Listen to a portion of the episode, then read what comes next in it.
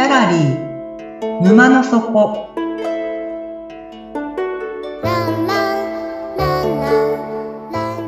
これは月に2回だけオープンする不思議なギャラリー沼の底で店主のオセアンと織りなす抽象画の世界のお話。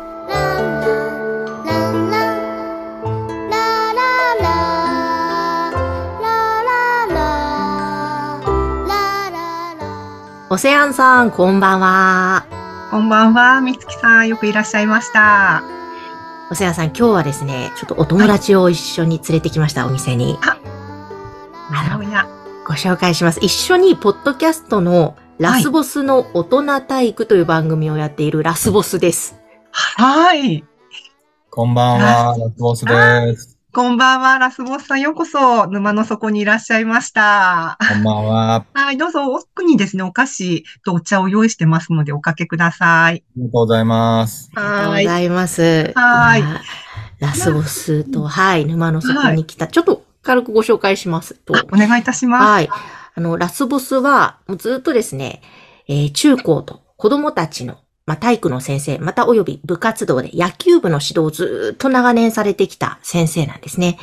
えそしてその中で培ってきた、こう、どうやったら子供たちを伸ばせるかとか、また体の使い方をどういう風にすれば、こう、野球が強くなるかとか、その辺をですね、独自の視点で研究なさって、今、えそういったものを子供たち、またその親御さん、またシニア世代にいろいろとですね、体づくりなどについてお伝えしているんですね。ねと、ラスボスなんか、プラスアルファ、フォローの自己紹介あればお願いします。あ、ありがとうございます。ご紹介。はい。えっと、スポーツコーチングに今、あー一つ事業を持っていて、あと、指導者コーチングというのの二つなんですけどもね。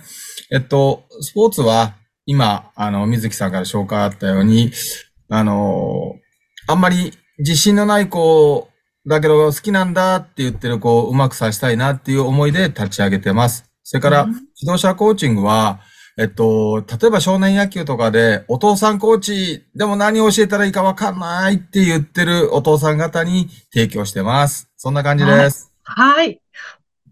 さあ、ラスボスさん、お名前が独特ですね。ちょっとそこからまず突っ込ませていただいてもよろしいですか？はい。そのお名前の由来とかイメージとか、いつ頃からそのお名前が、お名前をつ使われているのか、ご紹介いただけますか？はい。えっと、私30年間、中学校、あ最初は特別支援学校だったんですけど、えー、その後中学校、高校をで教員やってまして、で、その高校の時に、えー、生徒から最後、おラスボスって言われるようになったんですね。はい。多分怖かったんだと思います。生徒指導もやってたので、ああ、そうですか？うん、そうですたか。うん。怖いんだけども、なんか、あー超えたい存在みたいに言ってくれた子がいて、そういう意味で、あの、ゲームのラスボス、最後は倒して出てくぞ、みたいなことを言ってた子がいて、それでついたあだ名がラスボスでした。素晴らしいですね。あの、みつきさん、このラスボスっていうお名前あるじゃないですか。はい。このイメージなんですけども、うんピラミッドの頂点のイメージじゃないですかね。あ最後そうですねね、最後ですね。そうですね。ピーク、トップうんにラスボスさんがいらっしゃるわけですよね。ピラミッドの頂点に。で、ご自分は倒されるという前提で、そこに居続けていると。うん。はい。で、子供たち、まあ、生徒たちは、何としても、こいつを倒して超えていきたいと目指すわけですよね。ピークトップを、うんラスボス目指してね。その点を超えて点の向こう側に行きたいわけですよね。はい。はい。で、点を超えたら、どうなると思います？みつきさ点を超えたら、ん。うん。生その徒たちは。生徒たちは自分の可能性をもっと広げられる、もしくは自分で気づかなかった才能に気づいて開花していく、もっと大きくなれる。あの、点ってすごく、私、このポッドキャストの中で点の話をよくするんですけどね、ラスボさん。点ってね、すごく面白くて、それを通過すると、あの、想定位のようなことが起こるんですよ。総転移。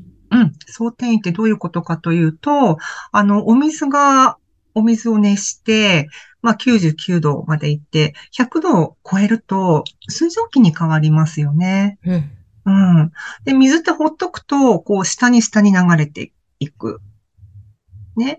で、水蒸気になった途端に、ベクトルが変わるんですよ、上に。うん。うんうん。それを想転移って言うんですけども、あの、素材が変わるんですよ。点を掘ったと。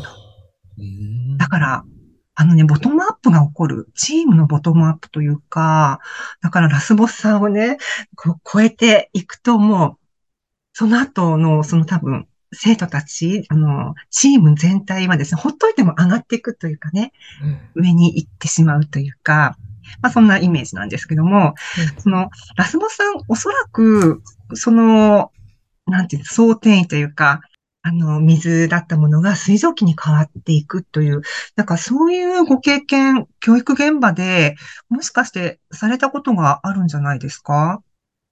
えっと、自分が見てる範囲の現場というよりは、うん。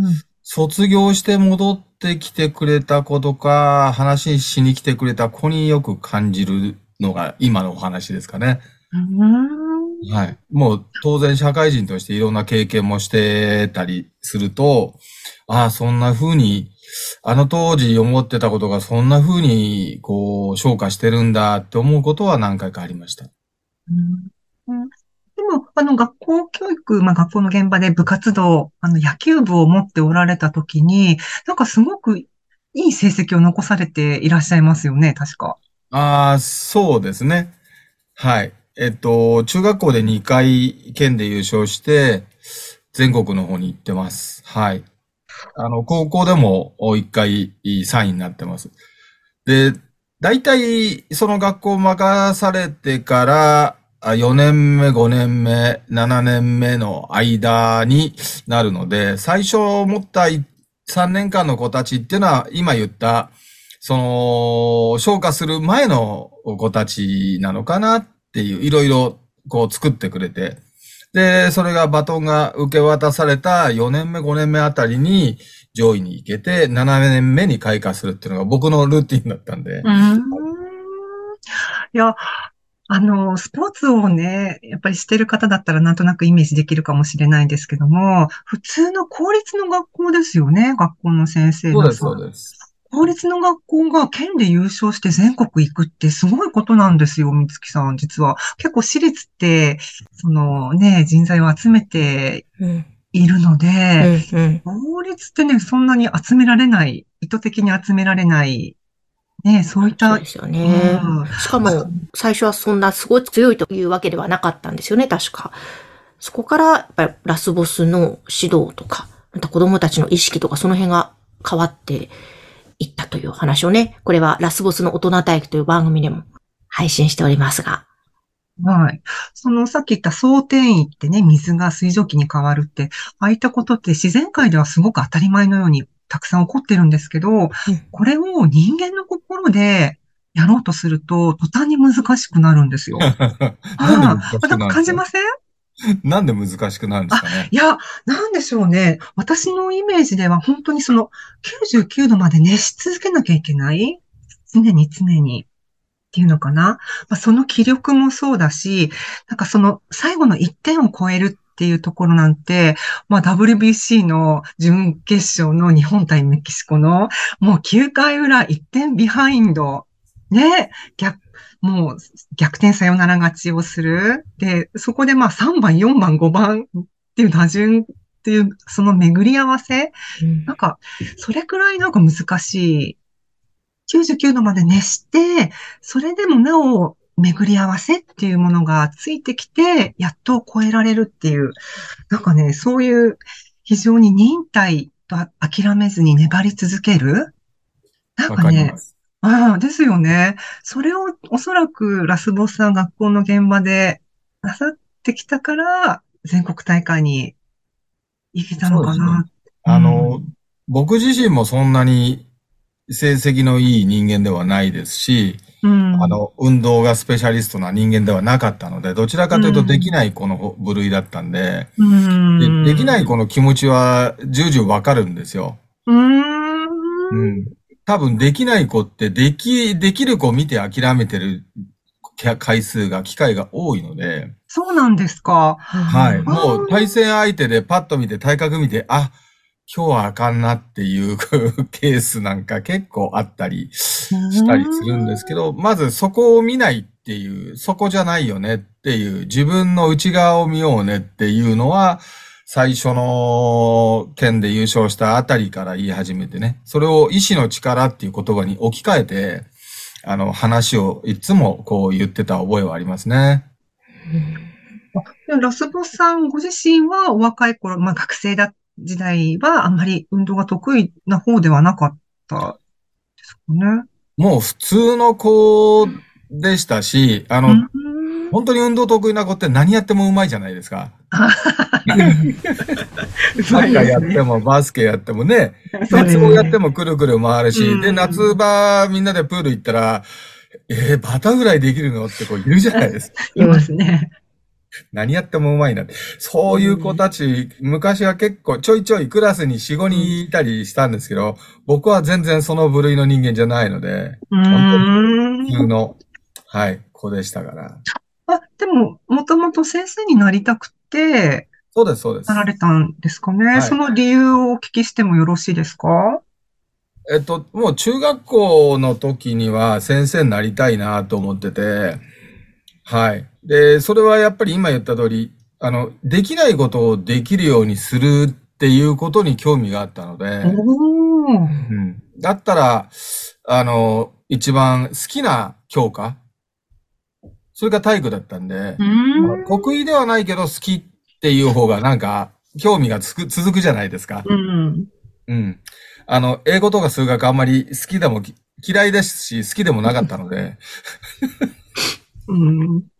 そうですか？あの、ラスボスさんの、あの、ポッドキャストの大人体育の中でですね、その運動の苦手な子と得意な子、その違いの話を聞いて、えー、面白いって思ったことがあったんですけども、その、じゃあその、で苦手な子を、できない子の特徴ってどういったものがあるんでしょうか？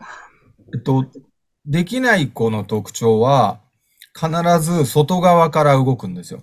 外側から動く。外側、人間の外側。いわゆうんるアウターっていうとこなんですけど、うん。例えばボールが投げられて取りに行く、もしくは自分でキャッチしなきゃいけないって言った時に、できない子は必ず手を伸ばすんです。うん、うん。でもできる。できる子はそのボールのコースに勝手に体が動かしてるんですね。うん、うん、うん。うん。足や、あの、体の内側を使って、あの、見る視点も、から、うん顔の角度も含めて、そっちに行くんですけど、できない子は先に手を伸ばすんですね。うん。これを僕はアウターって呼んでるんですけど、うんん。外側から動くのか、内側から動くのかで、その得意な、得意不得意っていうのが多分決まるんだなっていう。うーん。そうそうそう。で、よく考えると、他の勉強やいろんな物事の原理も全部、ああ、そうだなーって、みんな外側からなのか内側からなのかで、あの、大体、こう、できるできないとか好き嫌い決まっちゃうんだなーっていうのは、30年子供見てて、はい。うん。僕も、あ、の、英語とか外側から見てるんで、いつまでもあんま得意じゃないですけど、なるほど。アウターから見てですね。アウターから見て、ああ、いい、できたらかっこいいな、かっこよさそうだなってところから見てるので、うんどう伝わってるかとか、な、何が大事とか、そんなとこまで目いかないですよね。なるほど。そうですか。あの、その運動の苦手な子、まあその、ポッドキャストのお話の中で、はいもう一つ、あの、ラスボスさんが発見されていたことが、あの、私言っちゃっていいのかわからないんですけども、物事の順番の一番最後から始めてしまうという特徴がね、ある苦手な子。はい。そうそうそうそう。うん。あの、お話に通じるところがあるかもしれないんですけども、結果こうなりたいとか、目標がこうとかっていうと、先の、先にそこから意識がいっちゃうので、さっき言ったように、ボール取るときに先に手が出てるっていうのは、もう取るっていう結果から行動が行われてるじゃないですか。そうですね。うん。そうすると、体ってそこに固まってしまったり、そこに動いたり、そこから柔軟性がなくなったり、アクシデントに対応できなかったりするから、うまくいかない率も高くなるし、下手するとその体勢のまんま怪我をする率も高くなるっていうことを僕は発見したんですね。こう。いや、あの、みつきさんに私よくお話ししてるんですけども、すべてには動きがあると。うん動きがないところには、はないところはどこにもないと。で、動きって必ず流れ、あ、動きを流れという言葉に置き換えたときに、流れって順番があるんですよ。うん。うん。で、その、うん、すべてに共通した流れを見つけた人のことを、あの、一流と言ったりするので、なるほどだから、このね、流れが見えたら、ね、その次がみ、もう読めるわけじゃないですか。うん。でこの流れの行くつ、行き着く先はどこだろうか。それは自分たちにとって良い結末になるのか、それとも悪い結末になるのか。で、もし悪い結末だったら、ど、悪い結末に流れが向かっているのだったら、まあ、進路変変更をしなきゃいけないし、その流れの出発はじゃあどこだったんだろう？一体どこがね、その悪い流れにつながってしまっているんだろうっていう、まあこういう流れ、まあそういったことが読めるので、コーチをする人とか多分監督をする人とか、そういう人たちって、やっぱりその観察力というか隠れたなんかアルゴリズムを探すというか、そういうのって結構必須の力だったりするんですよね。うん。うんうんうん。あだから、ラスモスさんのそのお話、いや、面白い。うんその、観察力ですよね、結局ね。ラスモスさんのね。うんうん。で、なんか多分、うんその観察する視点のスタートが他の人と違ったので、うん、どういうことですか？多分他のスポーツとか運動の指導者ってうん、できる子に目を奪われるじゃん。そうですね。うん。この子うまいとか、この子が何でって、この子こうしたら、で、この子はプロになれるぞとかっていう一般的な話なんですけど、僕逆だったので、そうじゃなく、うんうまい子ってほっといたって勝手にうまくなるし、はい。あの、ほっといたって自分で次の課題見つけられるからうまいので、そうですね。うんその子たちには、あの、適切な環境を与えてあげるだけでいい、いいと僕は思ってたんですね。なるうん。でも、できない子に何をどう伴走してあげたら、その、あ、やったできるようになったぞって、俺も追いつきたいな、僕もやりたいな、私もこうなりたいって思わせるかの方にしか興味がなかったので、なの、で、あの、普通の公立中学校、公立高校を勝たせるには、そういう強い子たちに、こう、を、オマージュして、さらに乗り越えるというか、それを、お自分たちもできるんだって思いをさせてあげることにずっと特化してきたんで、多分、そこの観点が違うのかな。ううん。ん。うん。うん。今まさにそのラスボスはその観点から、例えば野球とかサッカーやってるお子さんの親御さんがどういうふうにサポートしたら子供が伸びるかとか、そういう親側のね、コーチングをそうしたりとか、そうそうそうそあとね、あまあ、し指導者のね、方のためのコーチングをしたりっていう、そういうことも結構事業の柱としてされてるので、ぜひこの番組の概要欄に、ラスボスのそのホームページと、それから、ラスボスの大人大工、ポッドキャストのリンクも貼っておきますので、ぜひね、皆さんぜ、ひ。聞いてまたホームページ見てお問い合わせください。はい。う。ありがとうございます。ちょっと、もうちょっとお話、私聞きたいことがあるので、あの、次もゲストにお越しいただいてもいいですか、ラスボスさん。ありがとうございます。もちろんです。はい、ありがとうございます。では、そろそろお時間かと思いますので、今日のお話はこれでおしまいにしたいと思います。ありがとうございます。はい。がとうございますではい。では、眠って目が覚めたら新しい世界が待ってますよ。皆さん、おやすみなさい。